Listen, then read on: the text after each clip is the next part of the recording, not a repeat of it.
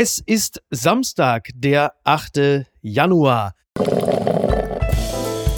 Apokalypse und Filterkaffee.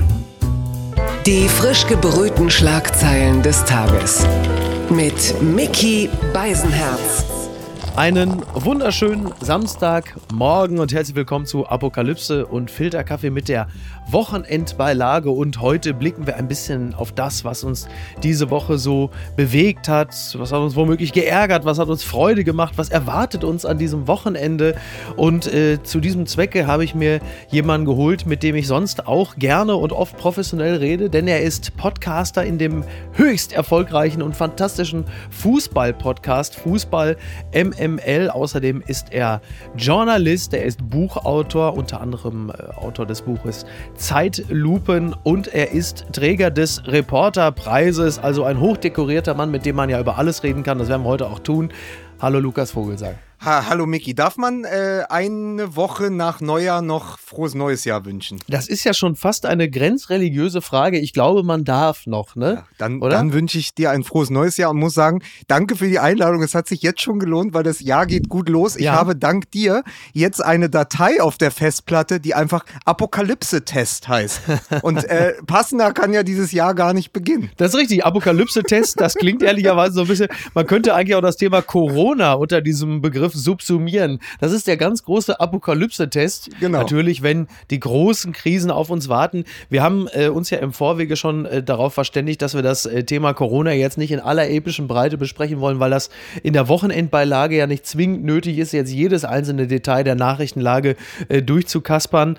Das wird uns ja äh, ohnehin äh, immer wieder begegnen. Unter anderem ja auch bei dem Thema, das wir jetzt direkt hier aufmachen.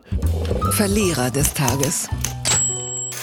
Ex-Djokovic-Coach Becker, er macht einen großen Fehler, so zitiert die Bild Boris Becker, der sich natürlich über den Einreiseskandal rund um Novak Djokovic geäußert hat. Ne? Die Australian, äh, Australian Open ist im Zusammenhang mit äh, Novak Djokovic natürlich auch irgendwie entbehrt, nicht einer, entbehrt nicht einer gewissen Komik.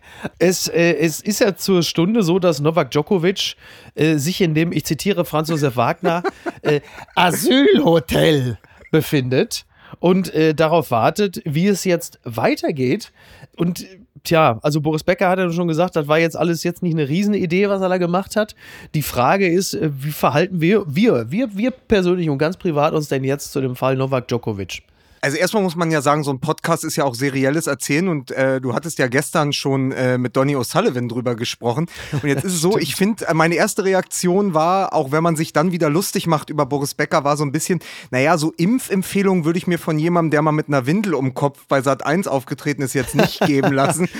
ja. Aber es ist, es ist natürlich so, es ist klar, nee, Lukas, also pass auf, also nee, sorry, also jetzt nicht so. Also das ist jetzt, also jetzt hier gleich schon Falschmeldungen verbreiten. So wollen wir nicht ins Jahr einsteigen. Es war äh, nicht Sat 1, es war RTL und es war keine Windel, sondern es war ein Küchenhandtuch und links und rechts waren Fliegenklatschen. Und das lässt doch Boris Becker gleich. So. Also, also ja.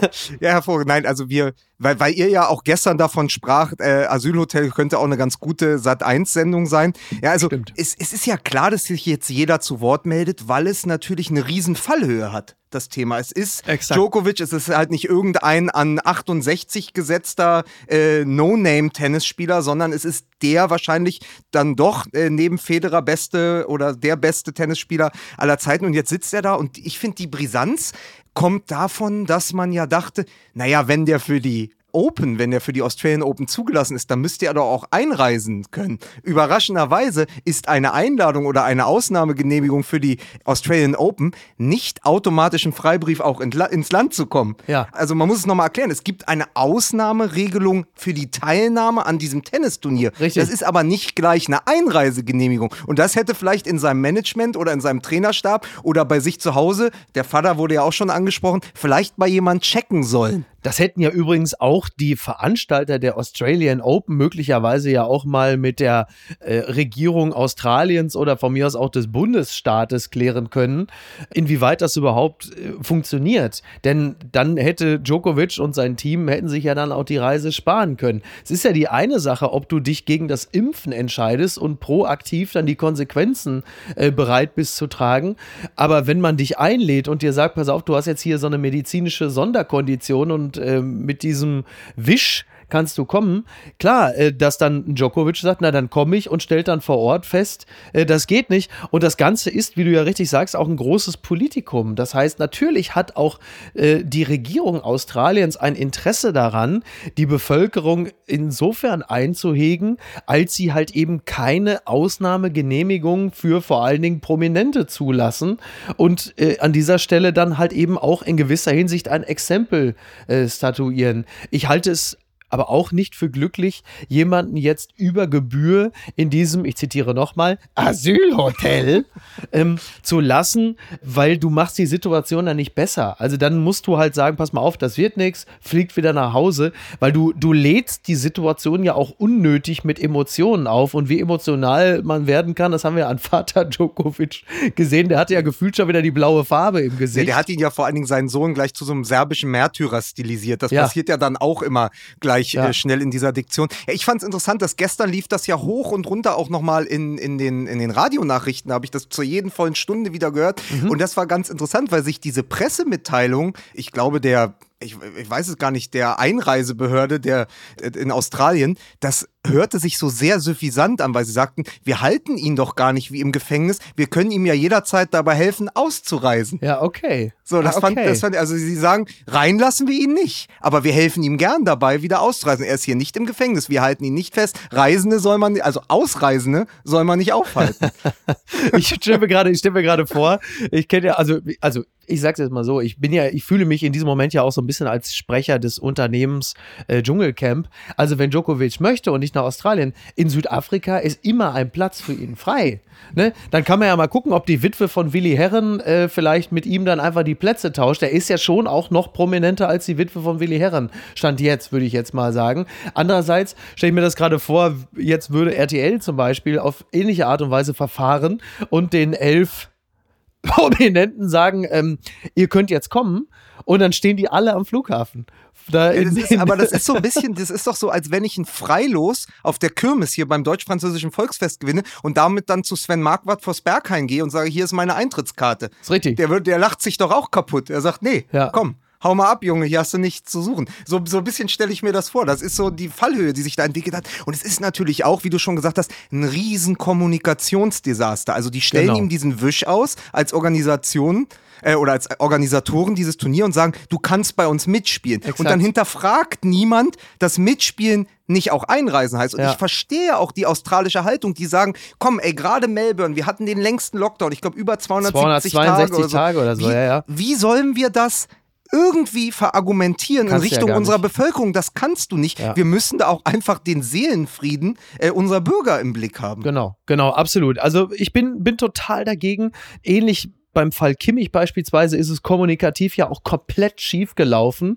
Ähm, auch da nochmal ein ganz kurzes Sternchen gesetzt. Auch da war es ja so, dass Kimmich jetzt auch noch ein bisschen anders als Djokovic, da wird es ja jetzt an die sehr große Glocke hängt. Bei ihm war es ja auch eine sehr private Entscheidung, die er gar nicht an die Öffentlichkeit getragen hat. Und er wurde dann ja plötzlich zu seiner, zur, zur nationalen Pinata, wo drauf geknüppelt wurde. So kann man, so kann man mit dem Thema Impfen nie umgehen, sondern man muss es, glaube ich, wirklich kurz, knackig und pragmatisch halten. Wenn du das, das Hausrecht im Zweifel Zweifel das Hausrecht des Landes oder der Veranstaltung hast, die sagen, pass auf, die müssen alle geimpft sein, weil wir wollen halt einfach nicht, dass die Leute sich hier gegenseitig anstecken oder schwer erkranken. Fertig aus. Das ist, sind ja eigentlich relativ klare Regeln, aber dann ist jetzt nicht so emotional aufzuladen, auch gar nicht mit dem Finger drauf zeigen, keine Häme und auch nicht irgendwie die Leute labeln und brandmarken, sondern wirklich kurz und straight sagen, sorry, ist nicht, fertig aus. So, wie früher in den Clubs, weil du gerade sagtest, heute ja. nur für Stammgäste oder nicht mit den Schuhen. Genau. Äh, ja, also zum einen hast du, glaube ich, gerade ein wunderbares Vatertags- oder Ge Kindergeburtstagsspiel erfunden, nämlich äh, die Pariata.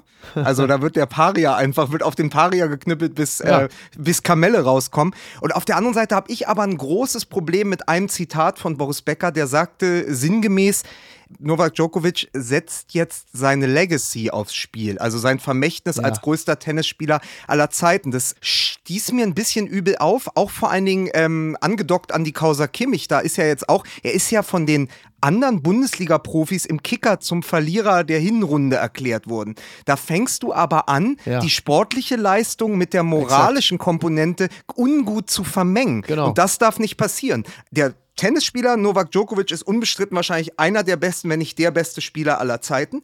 Dass er sich jetzt nicht impft oder impft, kann nicht ausschlaggebend sein, wie man ihn am Ende als Tennisspieler bewertet, weil das ist, Exakt. das ist letztendlich, da gehen wir dann eher in, ins Moralische, ins Menschliche, ins Zwischenmenschliche. Und da müssen wir aufpassen. Und auch dieses, äh, wir stempeln jetzt den, den Joshua Kimmich nach dieser Hinrunde als Enttäuschung der Hinrunde ab, weil er sich nicht hat impfen lassen oder weil er öffentlich gesagt hat, ich möchte mich nicht impfen lassen. Was hat das denn mit der Leistung als Spieler? Was hat das denn mit, mit ihm als, äh, als Profi des FC Bayern zu tun? Ja, das finde ich völliger Unsinn, weil dann könntest du ja theoretisch auch zum Beispiel, keine Ahnung, Roman Bürki äh, könntest du dann zum besten Spieler äh, der Hinrunde machen, weil er privat ein wahnsinnig netter Kerl ist und äh, für Ärzte ohne Grenzen spendet.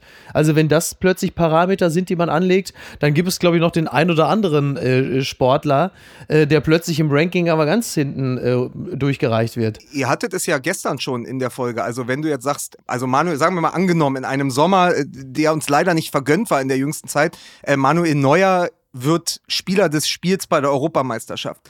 Und dann ist er aber im Sommer im Kroatienurlaub und singt Kampflieder. Ja. Ist er nicht trotzdem der beste Torwart des Turniers geblieben? Genau. Äh, nur weil er aber menschliche Verfehlungen sich geleistet hat in Badehose am Strand, am Goldstrand irgendwo oder sonst wo, irgendwo in Kroatien. Das sind ja zwei verschiedene, Exakt. verschiedene Parameter. Wir müssen wirklich aufpassen in diesen verhärteten Diskursen, dass uns das nicht verloren geht. Also, dass wir das Moralische und das Sportliche und das Menschliche nicht anfangen, derart zu vermengen. Das ist eine wunderbare Überleitung hierzu. Blattgold.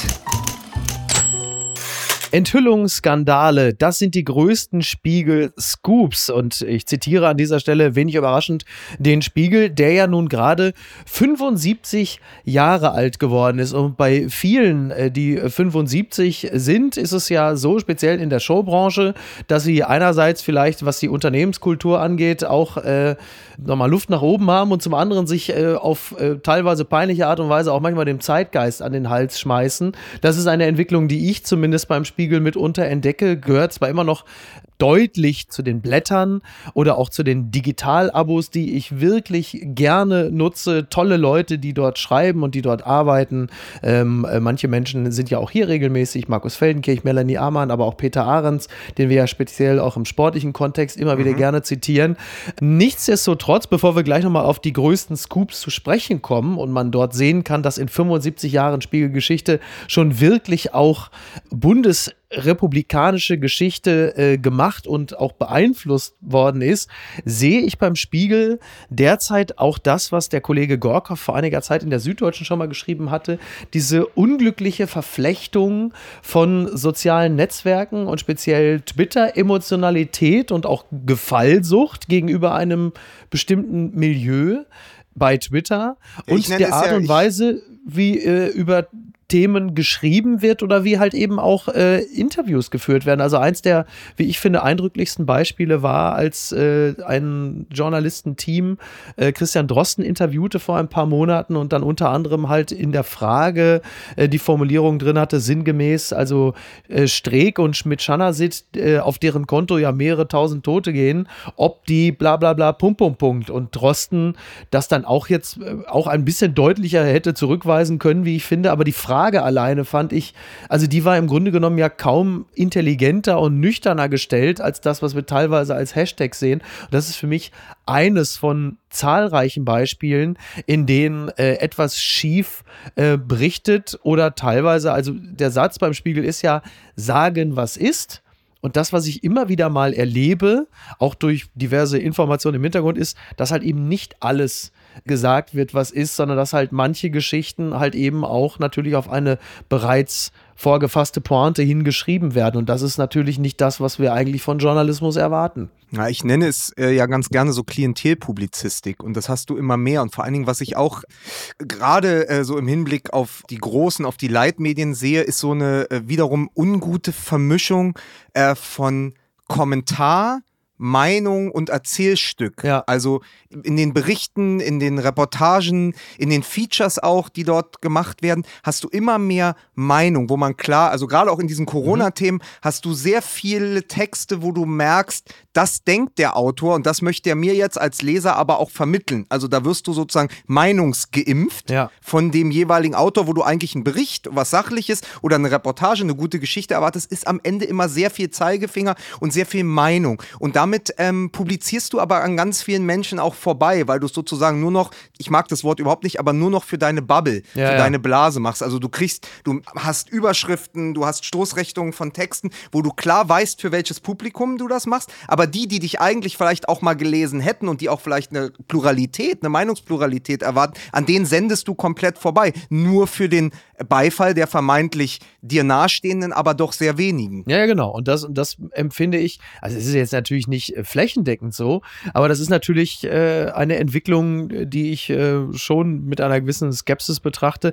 Klaus Kleber, gerade eben ja das Heute-Journal verlassen, hat ja ein großes Interview, ich glaube, es war für die Zeit mit Kurt Schnibben, ehemals ja Spiegel mhm. geführt und beklagte dort ja äh, eine ähnliche Entwicklung. Interessanterweise hatte er ja nun als, als erster Moderator des Heute-Journals ja selber auch die Möglichkeit, äh, dieser Entwicklung entgegenzuwirken. Und es gibt ja nun nicht wenige, die sagen, dass sie auch beim Heute-Journal eben genau das äh, bemerkt haben, was da von Klaus Kleber selber äh, angeklagt wird.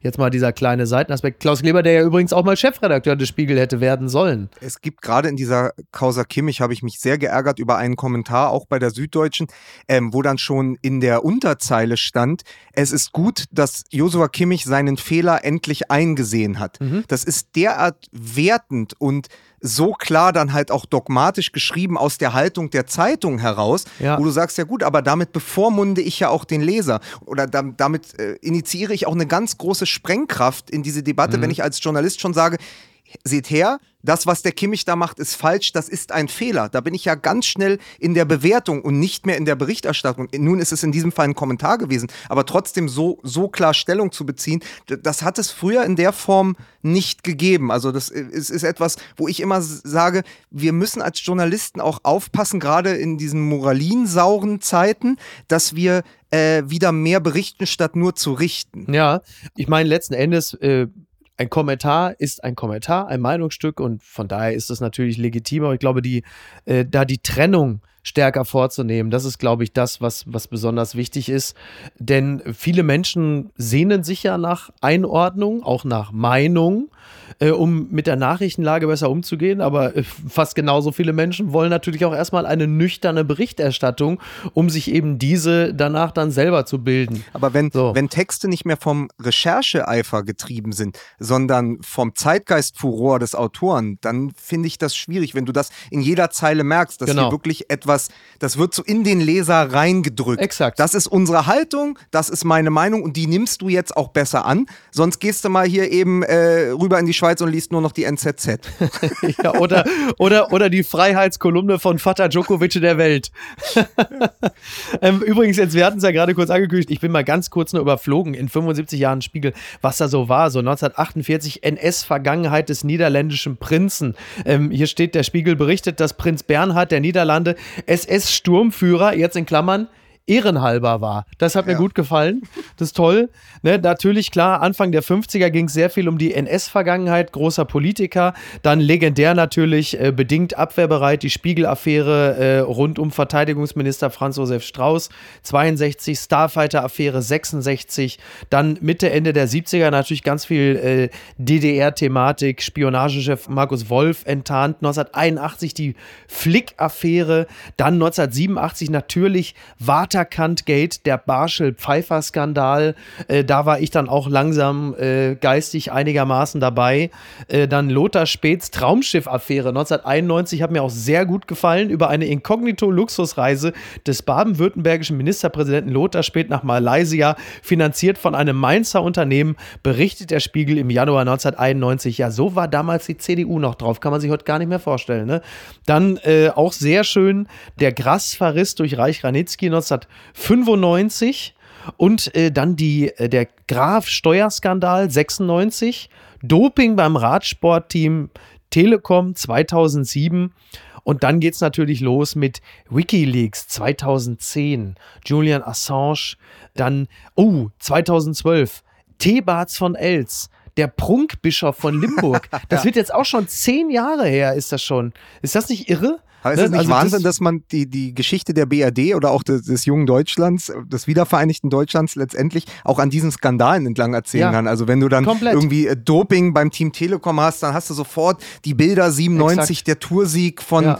von Jan Ulrich, äh, quäl dich du Sau. Mhm. Und dann ist aber, oh, die waren dann doch gedopt, etwas, was wir ja bis in die Neuzeit äh, mitgeschleppt haben. Also Exakt. diesen Schatten ist dieser Radsport ja nie wieder losgeworden. Ja. Dann hast du äh, den Fall Mittelhoff, der sich auch in die Neuzeit gezogen hat. Genau. Genau. Du hast die Football Leagues, ähm, du hast natürlich auch in, in Richtung Panama Paper und so. Also es hört ja auch nicht auf. Ja. Was ich aber interessant finde jetzt rein aus Reportersicht ist natürlich, dass sie den nahezu einen der letzten Skandale selbst produziert haben. Ja. Also durch die Relotius-Affäre. Und das ist so für mich eigentlich die klare Zäsur auch gewesen. Also es gab für mich einen Spiel, mhm. also aus meiner Sicht als Journalist, so wie ich auch ähm, so wie ich die Ausbildung genossen habe, wie man dann auch gelesen hat, wie man in dieses Business reingekommen ist, äh, war das die Zäsur. Also es gab einen Spiegel davor und es gab einen Spiegel danach, auch wie man die Autoren bewertet hat, wie man den Spiegel rezipiert hat, wie man die Geschichten gelesen hat. Also es gab ja jahrelang oder gibt es immer noch das Reporterforum, das war so ein Branchentreffen, da hat man sich einmal im Jahr im, im Spiegelgebäude getroffen, erst an der Brandstwiete und dann hier an der Erikusspitze. Und das war so immer das Hochamt der Reporter. Und das glich so ja, das glich schon ähm, so einer Götterverehrung. Also man pilgerte dahin als äh, Tageszeitungsautor oder Autor von kleineren Magazinen. Und dann waren da mhm. die Götter, die, die großen Autoren, also Fichtner, Geier, Schnibb, die haben halt so ja, die haben eingeladen und man durfte dann mal hinter die Kulissen schauen, bisschen Shop-Talk haben und so. Und das war immer wahnsinnig interessant, weil man unglaublich lange über Anfänge gesprochen hat, Einstiege in Texte, wie, was ist eine gute Reportage, die 30 Fragen an eine gute Reportage. Und man zwar ist ja immer doch sozusagen. auch ein Handwerk, ne? Ja, Vergisst es ist ein Handwerk. Äh, es ist eine gute Reportage ist unglaublich aufwendig und wenn dann natürlich Kurt Schnippen erzählt, mit welcher Zetteltechnik er äh, Texte redigiert, dann ist das auch sehr, sehr interessant. Und wenn man spricht sozusagen von einem Hochamt und von den, von den Göttern mit am Füllfederhalter oder an der Schreibmaschine, dann war die Relotius-Affäre eine Götterdämmerung. Und mhm. das ist einfach so passiert. Viele Namen sind auch bis heute beschädigt. Geier, Fichtner, das hat so alles, da ist der Lack ein bisschen ab eben durch diese Geschichte. Und deswegen gab es eben diesen, diesen Spiegel davor, wo man die Texte auch als Goldstandard genommen hat und gesagt hat, das würde ich gerne können oder das wollen mhm. wir in der Redaktion so machen, auch mit weniger Mitteln. Und hinterher ist es jetzt so, dass man es anders liest und dass man den, auch den Spiegel anders liest und auch auf die Geschichten anders schaut. Aber letzten Endes ist das, was du da gerade gesagt hast, ähm, was wir jetzt auch mitunter beklagt haben, dass halt einfach, wie hast du es, Klienteljournalismus äh, ja. genannt, dass das natürlich immer auch noch ein bisschen den Geist dessen atmet, was bei Relo Relotius natürlich ungleich größer vorhanden war. Das heißt, du schreibst eine Geschichte für Menschen, die genau das lesen wollen. Also es ist so ein bisschen wie Jürgen Haxen, der legendäre Betrüger, es immer mit seinem Gegenüber gemacht hat. Er hat den Leuten genau die Geschichte erzählt, die zu ihrem, wie sagt man so schön, Mindset gepasst haben. Und diese Geschichten, die äh, Relotius geschrieben hat, die haben natürlich auch speziell zum Weltbild der Leserschaft gepasst und sie wollten eigentlich nur noch mal das äh, in Worten bestätigt wissen, was sie äh, schon seit einiger Zeit genauso empfinden. Und genau das war natürlich das, das Problem bei den Relotius-Geschichten und dass natürlich die, also Relotius irgendwann too big to fail schien, weil natürlich auch niemand mehr das, äh, die eierlegende Wollmilchsau irgendwie schlachten wollte, bis auf den tapferen Juan Moreno, der es dann trotzdem versucht hat. Aber die und Tendenzen der jetzt von Bully Herbig verfilmt wird. Ja, herrlich. Das geschieht dem recht. ähm, nein, aber das ist, aber die Tendenzen siehst du natürlich mitunter immer noch. Immer wenn, wenn der Journalist, die Journalistin sich hinsetzt und eine Geschichte halt eben nicht mehr ergebnisoffen recherchiert, sondern schon eine Vorstellung davon hat, wie der Text am Ende aussehen soll, wird es halt einfach schon schwierig. Ja, es ist ja auch die Geschichte, also äh, die Älteren werden sich erinnern, es war ja ganz ähnlich, als Tom Kummer seine Interviews äh, fürs SZ-Magazin gefälscht hat. Es waren halt auch so großartige Geschichten dabei, dass, und das ist ja auch wieder menschlich, sich ein Redakteur hinsetzt und auch glauben will, was er da bekommt, weil es natürlich ein Riesenscoop ist. Also Klar. nicht nur die Skandale, aber wenn du natürlich ein, ein, Interview mit Mike Tyson hast, der mit dir über Nietzsche redet, das hat kein anderer gehabt. Das hatte halt Tom Kummer im SZ-Magazin, deswegen hat es Ulf Poschert dann auch gekauft. Und das gleiche ist natürlich äh, jemand wie Matthias Geier, der dann ja auch vom Spiegel gekündigt wurde, wo man ja gesagt hat, hat er einfach die Kritik daran nicht zugelassen, weil er eben auch seinen Autoren geschützt hat, aber gleichzeitig wollte der natürlich auch glauben, dass diese sensationellen Geschichten, also nochmal,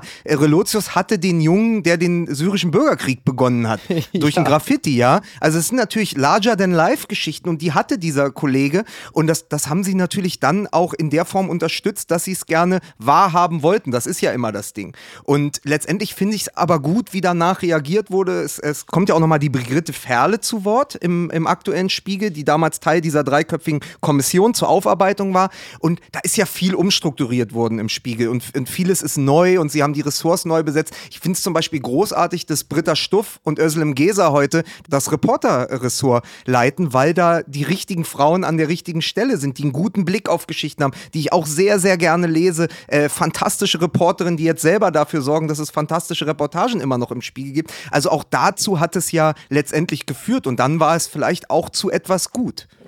Die unbequeme Meinung kommt in der Regel immer von ihm, zumindest in den letzten 70 Jahren. Die Süddeutsche äh, schreibt, Big Father is watching you. Das ist ein Text von Christoph Knär anlässlich des 70. Geburtstages von Uli Hoeneß. Und der Text beginnt mit äh, dem Satz, das Büro, in dem Uli Hoeneß immer saß, gehört jetzt Herbert Heiner.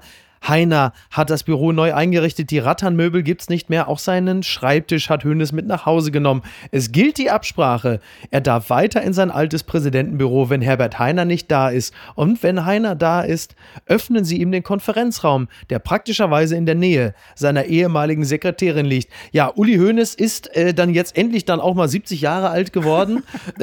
Sieht ja auch schon seit zehn Jahren so aus. Und ähm, es ist ja nun kein Geheimnis, also speziell auch im Fußball-Podcast, Fußball MML beschäftigen wir uns natürlich auch immer wieder mit diesem Mann, der ja eigentlich keine offizielle Funktion mehr beim FC Bayern bekleidet. Ja, das ist ja, es endet ja, also dieser Absatz, den du vorgelesen hast, der endet ja eigentlich mit dem Satz, er kann dann seine Post abholen, die er immer noch bekommt in seiner Funktion als Aufsichtsrat und in seiner Funktion als Uli Hoeneß. Ja. Und das sagt schon wieder alles. Christoph Knär kann das ja so wunderbar mit einem Augenzwinkern schreiben. Also diese Funktion Uli Hoeneß, äh, das stimmt ja. Jetzt könnte man natürlich sagen, die Bayern haben generell ein Problem, wenn es um den richtigen Umgang mit in die Jahre gekommenen, glatzköpfigen und etwas dickbäuchigen Männern geht. Das weiß man, seitdem sie die Buddha-Figuren abgebaut haben bei Klinsmann 2008. Aber ich dachte Uli, jetzt schon, was kommt jetzt? Ja, aber, dachte, was kommt jetzt? aber Uli Hoeneß hat natürlich einen Freibrief, weil Uli Hoeneß wirst du nicht wegschicken. Wenn der kommt, ja. dann hat er einen Platz. Und ich finde in diesem Satz, er darf Heiners Büro benutzen, wenn Heiner nicht da ist. Da schwingt schon wieder so viel Mir an mir mit, weil wenn dann Heiner nämlich doch kommt, dann sitzt da halt der Uli. Ja. Und im Zweifel hat er noch einen alten Ratternstuhl dabei, den er in die Ecke stellt. Sagt so, hier sieht's aber so, hier sah es aber mal anders aus. Äh, Herbert, das kann doch nicht sein. Nee, und dann ist natürlich die Frage bei Hoeneß, jetzt ist er da, der Text heißt ja auch in der Süddeutschen Big Father is watching you. Mhm. Es ist natürlich die Frage, wenn einer immer Uli Hoeneß bleibt, also er ist ja nicht der Übervater, er ist ja der, die Übermutti dieses genau, Vereins. Genau, die Glucke. Und, genau, ja. Hoeneß bleibt immer Hoeneß und es ist sein Verein. Also ich glaube über 42 Jahre, mhm. äh, seitdem er Manager geworden ist.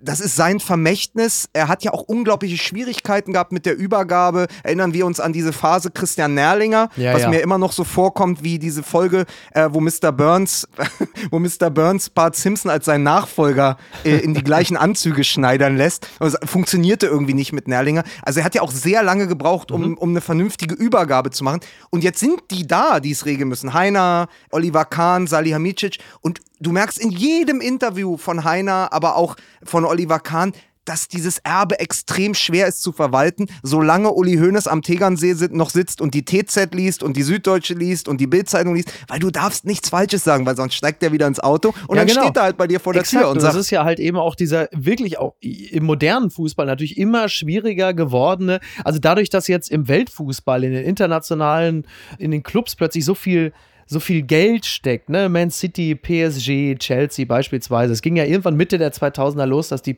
plötzlich von diesen Scheichs oder von den Oligarchen gepampert wurden und, und aufgepäppelt wurden. Jetzt der letzte Fall ist halt Saudi-Arabien mit Newcastle und es wird natürlich immer schwieriger, diesen Spagat irgendwie hinzukriegen zwischen äh, Weltverein, Weltkonzern und halt eben äh, der gemütlichen Eckbank-Dynamik beim FC Bayern. Das ist ja deswegen auch der Satz von Knär, man ahnt, dass Kahn von Unternehmensberaterlogik geprägt, die Bayern in Shanghai gerne noch größer machen würde. Hoeneß, von seinem Bauch gelenkt, würde er dafür polemisieren, dass man die Fans in Zwiesel nicht vergisst. Ja, natürlich. Und genau da, und da befindet man sich. Und da muss man jetzt gucken, wo geht denn da die Reise hin? Und die Frage ist, ist es überhaupt irgendwie lösbar?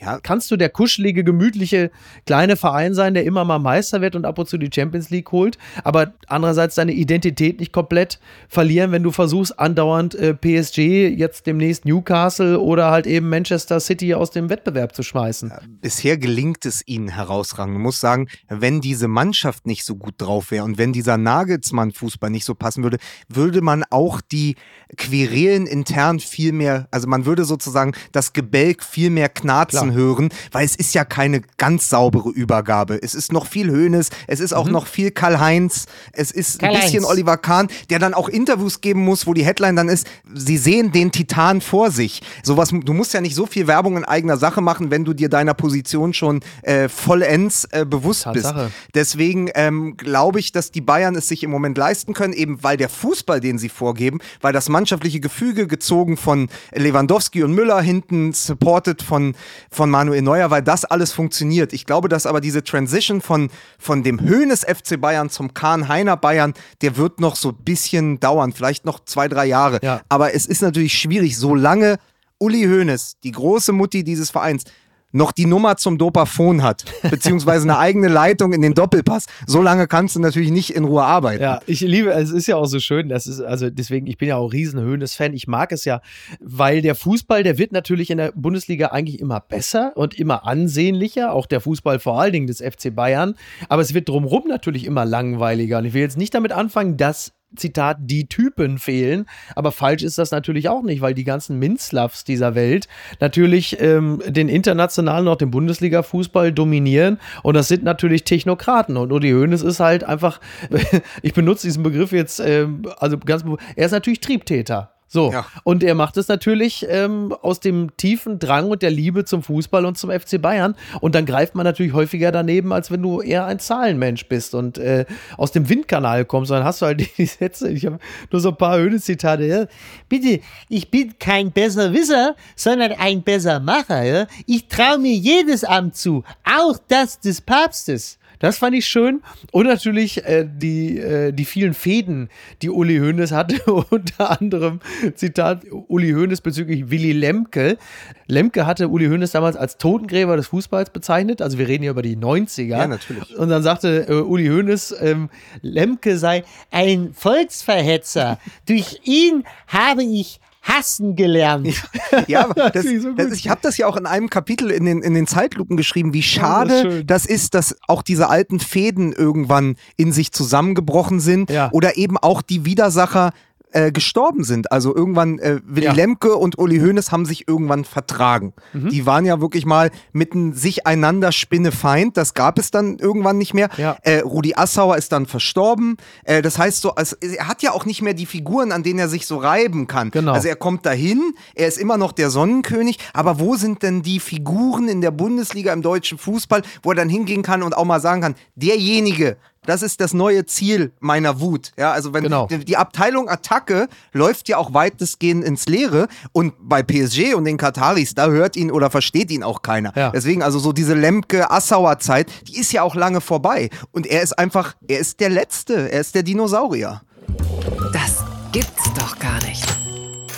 Costa Concordia, Kapitän hofft auch nach zehn Jahren noch auf Freispruch. Ich zitiere hier Watson. Zehn Jahre nach der Havarie des Kreuzfahrtschiffes Costa Concordia mit 32 Toten kämpft der damalige Kapitän Francesco Schettino weiterhin um seinen Ruf, der unter anderem wegen fahrlässiger Tötung und fahrlässiger Körperverletzung zu 16 Jahren Haft verurteilte Italiener hatte 2018 beim Europäischen Gerichtshof für Menschenrechte Beschwerde gegen seine Haft eingelegt. Ja, das ist jetzt dann äh, am 13. Januar ist das mhm. Ganze dann tatsächlich auch schon zehn Jahre her. Er hat ja damals das Kreuzfahrtschiff mit 4229 Menschen an Bord vor der Insel Giglio gegen einen Felsen gesteuert. In meiner Erinnerung war es halt so, er äh, konnte nicht richtig, also er hatte, glaube ich, irgendeine, äh, sag mal, eine, ähm, wie soll ich das sagen? Also bezahlpflichtige Frau auf dem Schoß und hat ihr dann gesagt, pass mal auf, äh, da vorne kannst du den mal winken, ich fahre mal ein bisschen näher ran mit dem Schiff hier, guck mal, was ich alles drauf habe. Und dann hat es plötzlich gerumst und dann hieß es, ich glaube, wir sinken. Und irgendwann war plötzlich Kapitän Schettino äh, der Erste, der von Bord ging. Und dann gab es ja so einen legendären Funkwechsel zwischen Kapitän Schettino und, Und äh, dem Land und der Küstenwache, die sich gemeldet hatten und sagten, äh, wieso sind sie nicht auf dem Schiff? Und dann sagte er, weil es singt. Ja. Wo man sagen muss, ja, guck, hat er ja recht. Ja, hat nicht also legendäre Figur, ne, äh, Kapitän Schettino. Hat nicht der Mann der Küstenwache sogar gesagt, gehen Sie zur Hölle zurück an Bord? Ja, ja. Also, wenn wir eins von Titanic gelernt haben, dass man erst nach dem Kontrabassspieler von Bord geht als äh, Kapitän, stimmt das hat er nicht gemacht. Und deswegen, Ja. das ist ja auch, also es hat ja eine unglaublich tragische Tragweite. Ich glaube, 32 Tote. Genau, 32 Tote, ja, ja. 32 Tote, deswegen ja auch unterlassene Hilfeleistungen und so in 32 Fällen. Deswegen ja auch diese, diese hohe Haftstrafe, 16 Jahre. Ja. Ich glaube, fünf hat er jetzt mittlerweile abgesessen. Ja. Und es sieht wohl so aus, dass er wegen guter Führung frühzeitig auch entlassen wird. Er hat jetzt Fernkurse, er besucht Fernkurse oder hat die gebucht für Journalismus und BWL oder so. Also der, der ist ja schon jenseits der 60, Mhm. Ja. aber er bereitet sich, glaube ich, auf ein, ein zweites Leben vor, Ja. ähm, der Kapitän. Aber es hat natürlich diese tragische Tragweise, weil so viele Menschen an diesem Tag ihr Leben Genau. lassen mussten. Und Ja. dann geht der Kapitän, der dieses Ding auf Grund steuert, auch noch als erstes von Bord. Und die Italiener, wie sie so sind, haben dann natürlich auch ein geflügeltes Wort draus gemacht. Also den Schettino machen Ja. heißt ja sozusagen in entscheidenden Situationen einfach abhauen. Ja. So, das ist ja ein geflügeltes Wort geworden. Und wenn du sozusagen schon ins, ins italienische Wörterbuch deinen Eintrag findest, weil, weil du eben 32 Menschen ja in gewisser Weise auch auf dem Gewissen hast, dann weißt du, welche Tragweite das hat. als Beispiel für herausragende Feigheit zu sein, das ist wirklich auch so ziemlich das Letzte, was man will. Jetzt nur die Frage, wenn ich doch generell schon in der Öffentlichkeit jetzt nicht allzu beliebt bin, warum wechsle ich dann auch noch in den Journalismus? Muss das denn auch noch sein? Also, Also ja, das glaube, ist natürlich, ist natürlich irre, ne? Also, ich glaube, der studiert klar. auch irgendwie Journalismus und Rechtswissenschaften, um sozusagen up to date zu bleiben, um seinen eigenen Fall aus, dem, aus der Zelle heraus zu bearbeiten, weil er sich ja, das haben wir jetzt durch diesen Zwischenruf gelernt, durch seinen Anwalt auch, weil er sich ungerecht behandelt fühlt, weil der halt sagt, ich bin der Einzige, der dort angeklagt wurde und äh, ins Gefängnis musste. Das kann ja nicht sein. Aber sagen wir mal so, ein Schuldeingeständnis sieht auch anders aus. Absolut. Dabei scheint der Fall ja nun relativ klar zu sein und er ist halt einfach nun mal der Kapitän dieses Schiffes gewesen. Also wen soll man äh, denn da nicht zuvorderst heranziehen, wenn ihn? Aber ich finde es spannend, dass es echt schon wieder zehn Jahre her ist. Ja, aber diese, also mich hat Wahnsinn. wirklich an diesem, das war ja auch ein Artikel in der Süddeutschen von Oliver Meiler, glaube ich, mir hat da wirklich dieses Maß an fehlender Selbstreflexion und Selbsteinschätzung, das hat mir, hat mir wirklich fast imponiert, wo man so denkt, der sitzt da, der sitzt seit fünf Jahren im Gefängnis, kann darüber nachdenken und sagt, ja gut, 32 Tote, ich habe das Ding erst da drauf gesteuert, dann war ich der, war ich der Erste im ersten Rettungsboot. Ja. Vielleicht liegt der Fehler auch ein bisschen bei mir, aber diese Einsicht scheint ja nicht zu kommen. Ja, aber er ist halt eben auch ein, ein Kapitän äh, der, der Berlusconi-Regierung gewesen. Ne? Also er ist halt wirklich ganz harte Berlusconi-Vibes, die da auch wieder mitschwingen. interessantes Zitat da, glaube ich, auch von dem Gefängnisdirektor, der sagt, er ist ein, ein Vorzeigeinsasse und er lässt seine ehemalige Position auch nicht heraushängen. Also, also, Also er macht bitte. jetzt nicht den Toll. Kapitän. Toll. Ja. Ja. 2012. Damals hatte man noch äh, in der Öffentlichkeit äh, zumindest noch Mitleid gehabt, wenn man irgendwie auf einem Kreuzfahrtschiff verunglückt. Heutzutage müsste man sich wahrscheinlich auch noch anhören, ja, selber schuld. ne? Naja, wenn du er überlegst, wie lang 2012 Schwein. her ist. Ich bin 2012 noch kurz vor der Europameisterschaft in der Ukraine und Polen bin ich nach Lemberg noch gefahren. Das ging da noch und jetzt ist Ja. gefühlt seit zehn Jahren Krieg dort. Ja, ja. Also es ist einfach, wie die Zeit dann auch vergeht und wie sich Dinge halt verschieben in zehn Jahren. Papala Paparazzi. Endlich darf ich mal die Gala zitieren, speziell am Wochenende geht das immer gut. Let's Dance. Oder nee, anders. Let's Dance. Diese Promis sind bei Staffel 15 dabei. Am 18. Februar geht es ja wieder los, die 15. Staffel Let's Dance. Und äh, der letzte Gewinner war Rurik Gislason. Bitte lechzen Sie jetzt, meine Damen und Herren. Und äh, ihm nachfolgen wollen unter anderem äh, die Influencerin und frisch gebackene Mama Cheyenne Ochsenknecht. ne? Schauspieler Hardy Krüger steht hier. Ich glaube, da muss man äh, kurz eine kleine Erklärung. Es handelt sich, äh, glaube, also wenn ich mich nicht irre, ich tippe mal, es handelt sich um Hardy Krüger Junior, denn Hardy, Hardy Krüger Senior, Lukas, wir beide waren ja. im selben Fernsehstudio ja. bei dem letzten öffentlichen Auftritt von Hardy Krüger Senior. Da war er damals auch schon 88 und das ist, glaube ich, schon mindestens vier Jahre her. Er ist der einzige Mensch, der jemals den Kölner Treff verlassen hatte, vorzeitig, Unter weil der Flieger Ovation. ging. Unter stehenden Unter stehenden Ovation. Er, er, nahm noch beide Hände über den Kopf, äh, nahm die Hände, also die Arme über dem Kopf, die Hände ineinander und äh, verabschiedete sich so mit so fast schon so einer Art Victory-Zeichen, weil der Flieger nach Amerika ging, so wetten das mäßig. Es war natürlich beim genauso, er wollte einfach nur in der Hotelbar was trinken gehen mit seiner Frau. Auch sehr schön. Naja, Matthias Meester, der Sportler, und äh, unter anderem äh, Michelle und und das war die Meldung, die in der Bild war, Nachwuchs von CDU-Urgestein geht zu Let's Dance. Und ich dachte erst, es handelt sich ums, um Joe Laschet. Es ist aber Caroline Bosbach. Ja.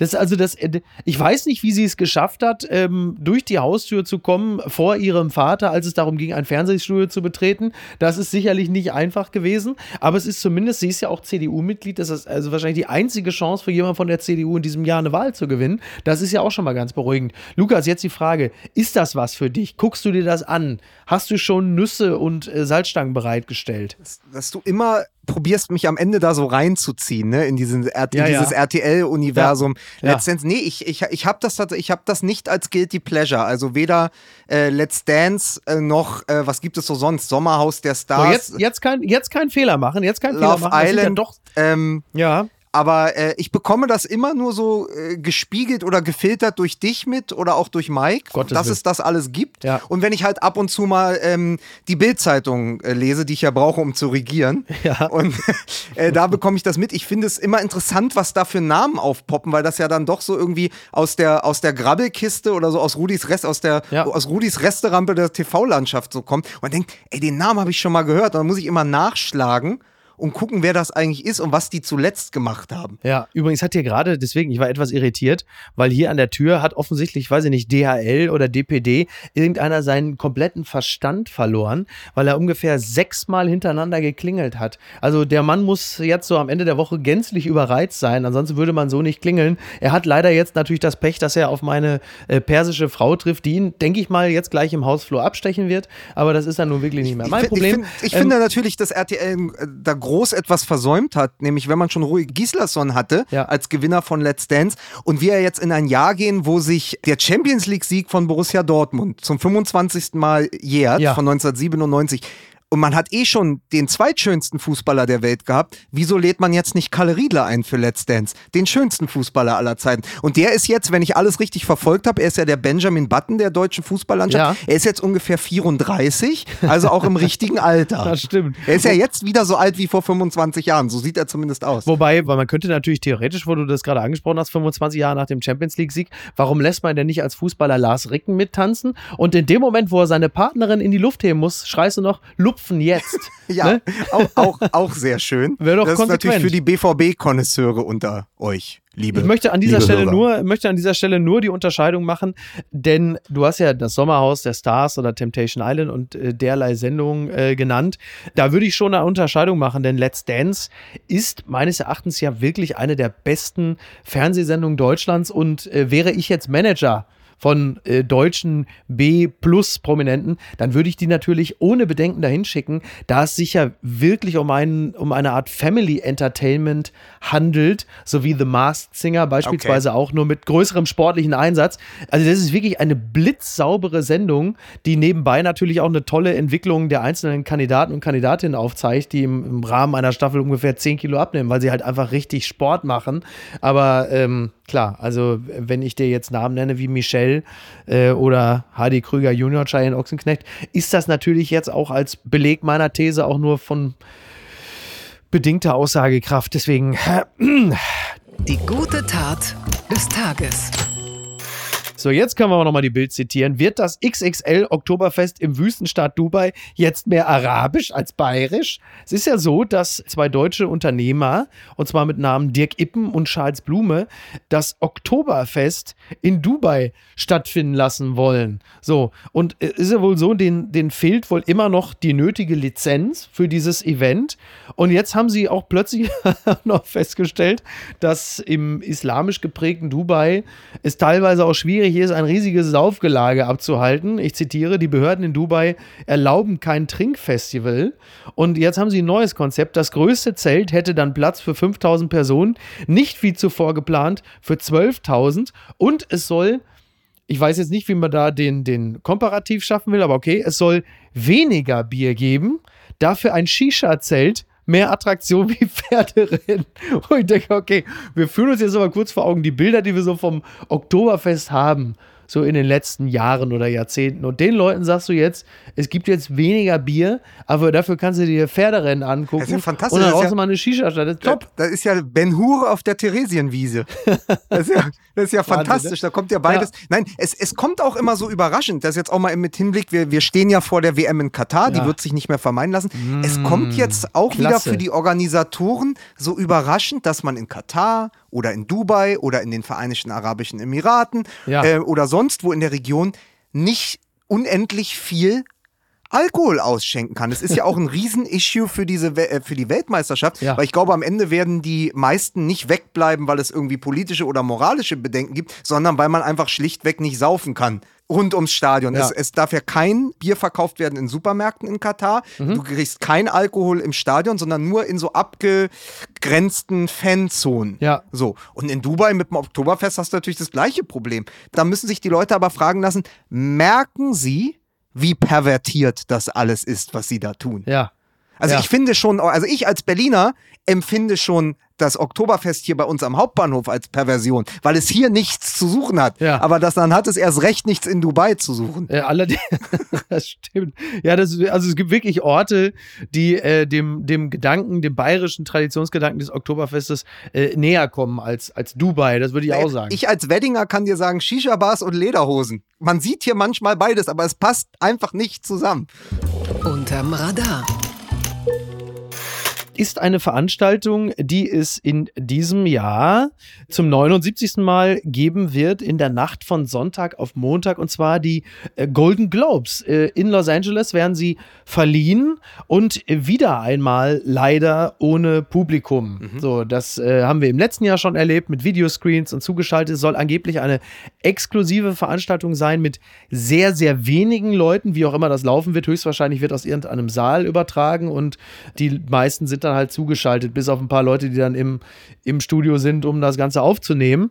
Das finde ich insofern bedauerlich, als ich in den letzten zehn Jahren mir immer wahnsinnig gerne die Moderation oder Opening Monologues angeguckt habe von Ricky Gervais, der es häufiger gehostet hat, das Ganze. Das war ja immer eine Veranstaltung, die deutlich lustiger war als die Oscar-Verleihung oder halt eben auch von Tina Fey und Amy Poller, die es auch, wenn ich mich nicht irre, letztes Jahr gemacht haben.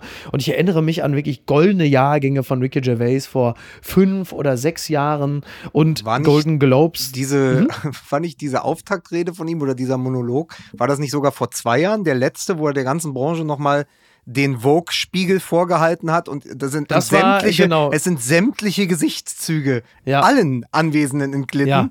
Herrlich, habe ich mir Zumindest zuletzt bei denen noch, es noch ging, ja, ja, ja. ja. Genau, das waren die Golden Globes äh, 2020, also die letzte Veranstaltung im klassischen Sinne äh, vor Publikum, bevor dann halt eben wenige Wochen später es hieß, Freunde, da ist jetzt was aus China, äh, das geht jetzt alles so nicht mehr. Und äh, da hat er also tolle, tolle äh, Zitate, unter anderem hier, I, I, came here in a limo tonight and the license plate was made by Felicity Huffman. Wir erinnern uns an diesen Skandal. Äh, ja, aber jeder, also jeder dann, Halbsatz auch eine Spitze. Ne? Ja, ja, also immer, Jeder Satz immer. eine Punchline, sensationell. Auch sehr gut, sehr gut. Lots of big celebrities celebrities here tonight, legends, icons. On the same table, there's Al Pacino, Robert De Niro and Baby Yoda. Oh no, oh no, that, that's Joe Pesci, sorry. Und äh, uh, so, so viele, so viele tolle, so viele, das ist einer, also Once Upon a Time in Hollywood was nearly three hours long. Leonardo DiCaprio attended the premiere and by the end, his date was too old for him. und, ähm, und, von der, und von der Sorte gibt es wirklich, ach, wahnsinnig viel. Kann man sich alles bei, bei YouTube ansehen. Macht großen Spaß. Sehr lustig. Aber übrigens auch, also Amy Poller und, und Tina Fey auch extrem gut, als sie es äh, gemacht haben. Ich glaube, die waren 2019 auch dran.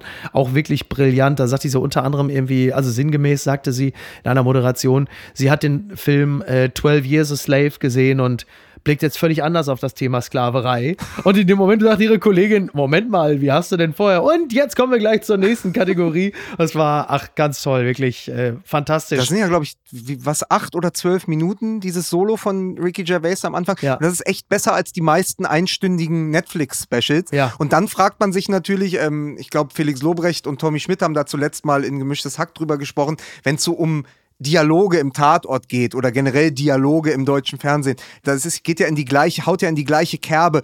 Wieso kriegt man das bei einem deutschen Fernsehpreis mhm. nicht hin? Also wieso gibt es das nicht? Wieso gibt es nicht dieses, diese Selbstreflexion, auch dieses Mhm. Naja, das so ein bisschen Augenzwinkern, sich selbst ja. nicht so wichtig nehmen. Jetzt könnte ich mir gar nicht vorstellen, dass eine Branche sich sozusagen so den Spiegel vorhalten lässt. Deswegen würden ja auch so Roasts nicht funktionieren. Also dieses, dieses Ding der Roasts, was ja bei Comedy Central über Jahre sehr gut funktioniert hat, wo unter anderem auch Donald Trump geroastet wurde und roasten durfte, als es noch lustig war. Ja. Also mit äh, ja. angeleitet von Seth MacFarlane, der ein unglaublicher MC ist, was das angeht, der durch so einen Abend nonchalant führen kann und dann auch die nötigen Spitzen verteilt. Ähm, so, das ist ja in Deutschland undenkbar. Also ja, sowohl so eine Verleihung als auch so ein, so ein Einstiegsmonolog. Äh, dann sitzt da vorne eben Boris Becker und ich weiß nicht, ob der da noch über sich so lachen kann, wenn ihm da so der Spiegel vorgehalten wird. Oder andere Granden der deutschen Unterhaltung. Absolut, ja. Ich glaube, das hat, also diese, genau diese Thematik, mit der befasst man sich natürlich auch intern in der deutschen Showbranche schon seit, seit Jahren oder fast Jahrzehnten. Und das hat, glaube ich, unter anderem auch den Grund,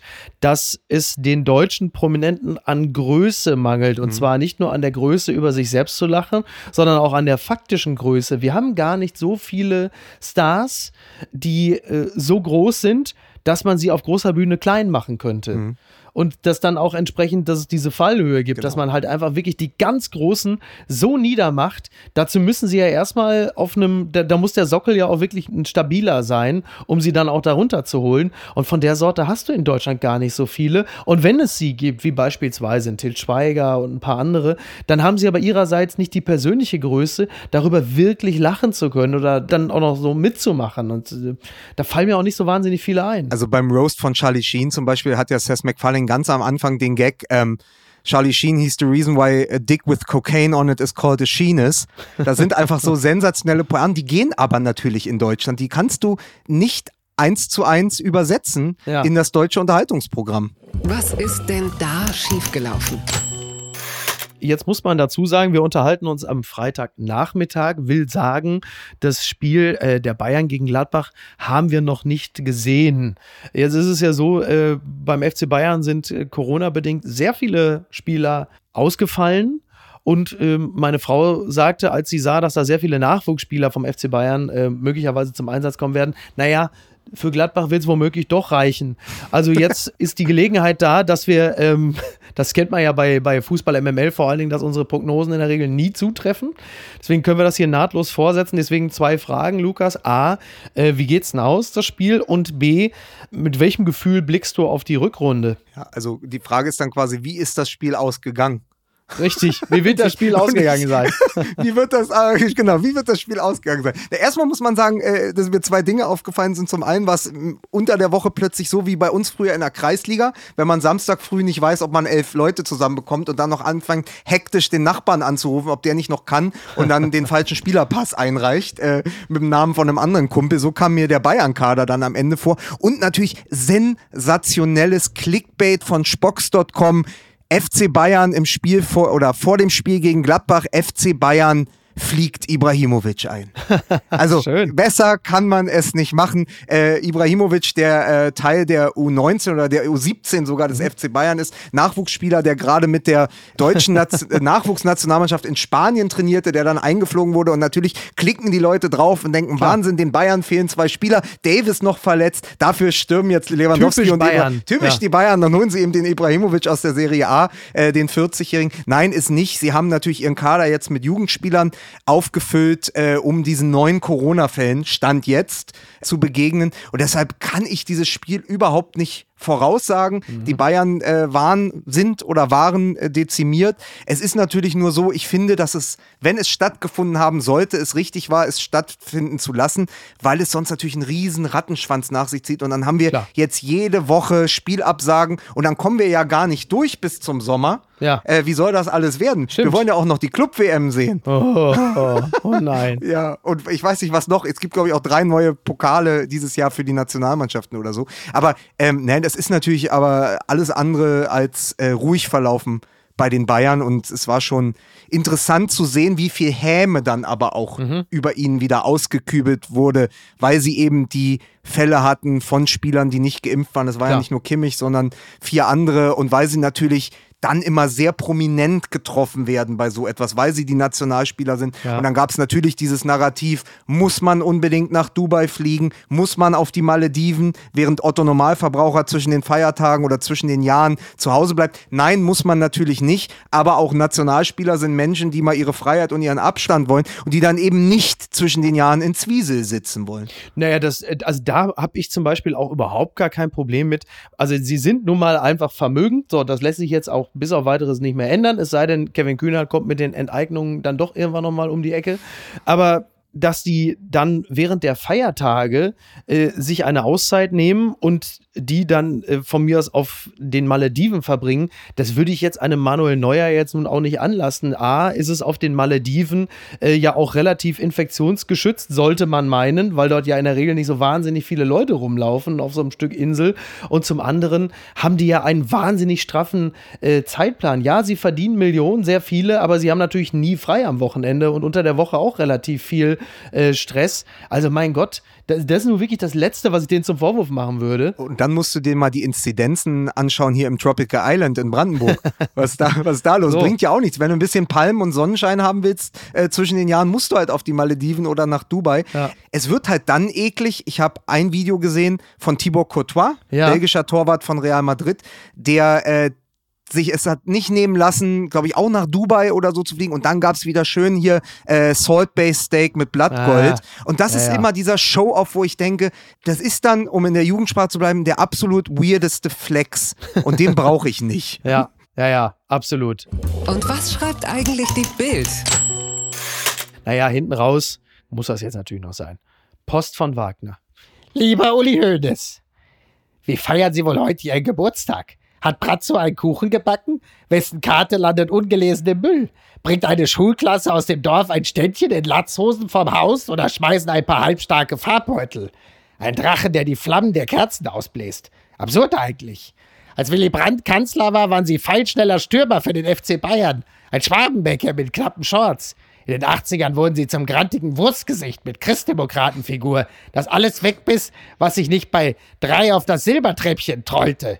So Typen wie Sie verscheuchen einen von Hinterhöfen, weil man da nicht parken darf. Ihre Allianz Arena Rote Birne schlägt jeden Lügendetektor. Keine Palme, auf die man sie noch nicht gebracht hätte. Dieser Garfield aus Bayern hat elf Leben und in keinem hat das ruhig gehabt. Flugzeugabsturz, Daumaffäre, Knast, Gefühligkeit und Größenwahn. Sie sind ein Geizhals, der für ein paar lausige Penunzen wildfremde Fans zum Frühstück mit Uli Hoeneß in sein Haus eingeladen hat, worauf die eigene Frau vier schrötigen Gesellen in Kutten Butterstullen servieren musste. Und dann doch wieder stillschweigender Wohltäter, der mit Millionen sogar Konkurrenten rettet. Für strauchelnde Weggefährten haben sie den FC Bayern zur Robbenaufzuchtstation gemacht, weil ihr weiches Herz kein Leid erträgt. Die tausenden toten Arbeiter in Katar rechnen sie kühl auf zehn Jahre an, als könnte man die abschreiben wie ein neues Bolzenschussgerät. Für uns Fußballfans waren sie früher schlimmer als Saddam Hussein, der Duseldiktator von der Sebener Straße.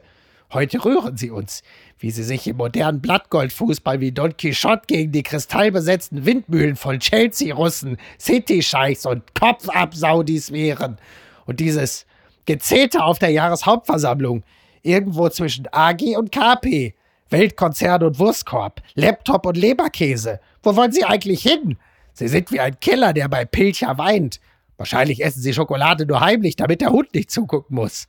In diesem Jahr feiern auch andere ihren 70. Geburtstag. Hansi Kraus, Wolfgang Kubicki, Stefan Zauner.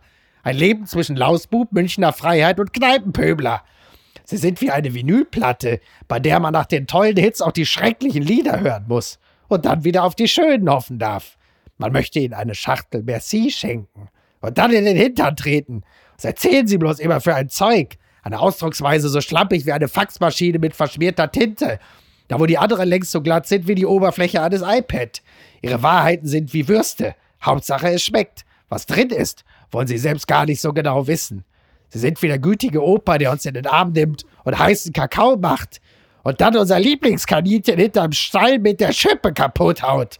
Mal Merkel, mal Mielke. Was stimmt mit Ihnen nicht? Wer zur Hölle glauben Sie eigentlich, wer Sie sind? Der Zeus vom Tegernsee? Ich mag Sie. Sie sind genauso fehlerhaft wie wir. Der knallrote Januskopf. Eine Legende der Leidenschaft. Ein Tastender zwischen Tugend, Trotz und Tölpelei. Eine Trümmerfrau und ein Windmühlenmann. Der Terminator im Körper von Mutter Beimer. Darf man falsch hineinfahren in eine Einbahnstraße, die nach einem selbst benannt wurde? Herzlichst, Ihr Franz Josef Wagner.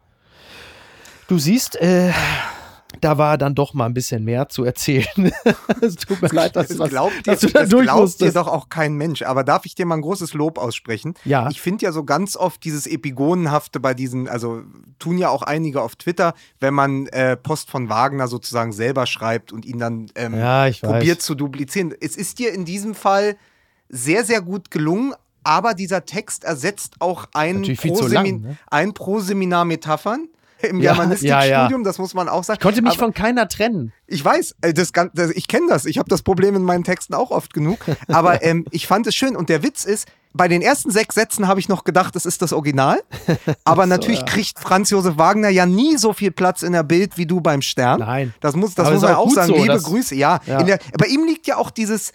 In der Kürze, ne? Dieses, also er kriegt ja. Ja. sehr viel Geld für sehr wenig Text. Er wurde da ja outgesourced und sozusagen aufs Ab Bei mir ist es genau umgekehrt, gestellt. wie man ich sehr weiß. deutlich gemerkt hat. Ja, der Wagner hat alles richtig gemacht, aber der musste dafür auch Chefredakteur bei der Bunden sein. Ja, auch also das ist dir ja erspart geblieben. Nee, sehr, sehr schön. Ähm, verraten hat es natürlich dieses, ähm, sie rechnen die Toten auf zehn Jahre um. Ja, ja. Aber es trifft es sehr gut, weil diese ganze Ambivalenz der Figur Hönes da ja drin steckt. Ja, so, ja. Also das ist, es bleibt ja auch so. Also man, man kann ihn genauso hassen, wie man ihn lieben kann. Ich würde ganz gerne aber noch mit einer schönen Geschichte Bitte. beschließen, diese Sendung, die es auch in die Bild-Zeitung durch unseren Freund Kai Feldhaus geschafft hat. Ja. Nämlich diese wunderbare Geschichte, sie ist, glaube ich, jetzt äh, schon ein paar Tage alt, war so eine Die typische Fei- Racheaffen? Nein, nein. nein, es war, ein, es war eine typische Feiertagsgeschichte, so Wohltat, menschliche Nähe, äh, kurz nach Weihnachten. Ja. Es war aus der. Ähm, aus der NHL, der äh, amerikanischen Eishockeyliga. Mhm. Da gab es diese wunderbare Geschichte, dass bei dem Spiel, ich glaube, die äh, Vancouver Canucks haben gegen die Seattle Kraken gespielt Ja. und einer angehenden Medizinstudentin, die im Publikum stimmt. war, ist aufgefallen, dass der Zeugwart der Kraken, nee, sie war Kraken-Fan und der Mhm. Zeugwart der Canucks hatte einen sehr auffälligen Leberfleck am Nacken. Und er verteilte Ja. halt Trikots irgendwie und, und, und, und Trinkflaschen vor ihr hinter dem Plexiglas. Ja. Und sie tippte in ihr Handy und hielt ihr Handy an dieses Plexiglas und sagte, schauen Sie sich mal bitte den Leberfleck genauer an. Ich glaube, das ist Hautkrebs. Ja. Und er hat dann nur so mürrisch den Kopf geschüttelt, ist aber drei Tage später zum Arzt gegangen und tatsächlich war es ein bösartiges Melanom, das ihm Wahnsinn, dann ne? entfernt wurde. Das heißt, Ja. er ist sozusagen durch sie ist er vom Hautkrebs verschont geblieben. Wahnsinn. Und beim Rückspiel jetzt haben die sich das erste Mal persönlich getroffen und die Canucks und die Kraken haben zusammengelegt und finanzieren ihr jetzt das Medizinstudium. Das ist so die, die schöne Geschichte zum Jahresstart und Kai Feldhaus hat sie, glaube ich, auch interviewt, Ach, telefonisch. Ähm, Ja. Ich es war ja hinter der äh, Bildbezahlschranke, aber liebe Grüße an Kai Feldhaus, äh, weil das für mich, das war so die gute, die gute Geschichte der Woche und damit kann man ja auch mal starten. Total, total. Hätte äh, er einen Moment gewartet, dann hätte ihm möglicherweise auch ein äh, wild umherfliegender Puck einfach direkt das Melanom entfernt. Naja, gut. Lukas, vielen Dank. Wir sind äh, zumindest für heute durch. Wir hören uns wieder am Dienstag bei Korrekt. Fußball MML. Da freue ich mich sehr drauf und werde natürlich äh, das dann. Mit dem Abarbeiten. fabelhaften äh, Mike Nöcker, weil so schön wie das ist, wenn wir uns äh, beide treffen und über die Welt sprechen, einer fehlt dann immer so ein bisschen. So ist es. So ist es. Lukas, lass es dir gut gehen. Vielen Dank, äh, dass du dabei warst. Das war sehr schön. Und ähm, ja, ich kann an dieser Stelle nur sagen, komm doch bitte gerne bald wieder. Sehr, sehr Zu gerne. erzählen gibt ja immer was. Und liebe Grüße ja? an Niki. Richtig aus. Lukas, mach's gut. Ciao. Bis denn. Ciao. Apokalypse und Filtercafé ist eine Studio Bummens Produktion mit freundlicher Unterstützung der Florida Entertainment. Redaktion Niki Hassania. Produktion Laura Pohl. Ton und Schnitt Niki Franking. Neue Episoden gibt es jede Woche montags, mittwochs und freitags, überall, wo es Podcasts gibt. Stimme der Vernunft und unerreicht gute Sprecherin der Rubriken Bettina Rust.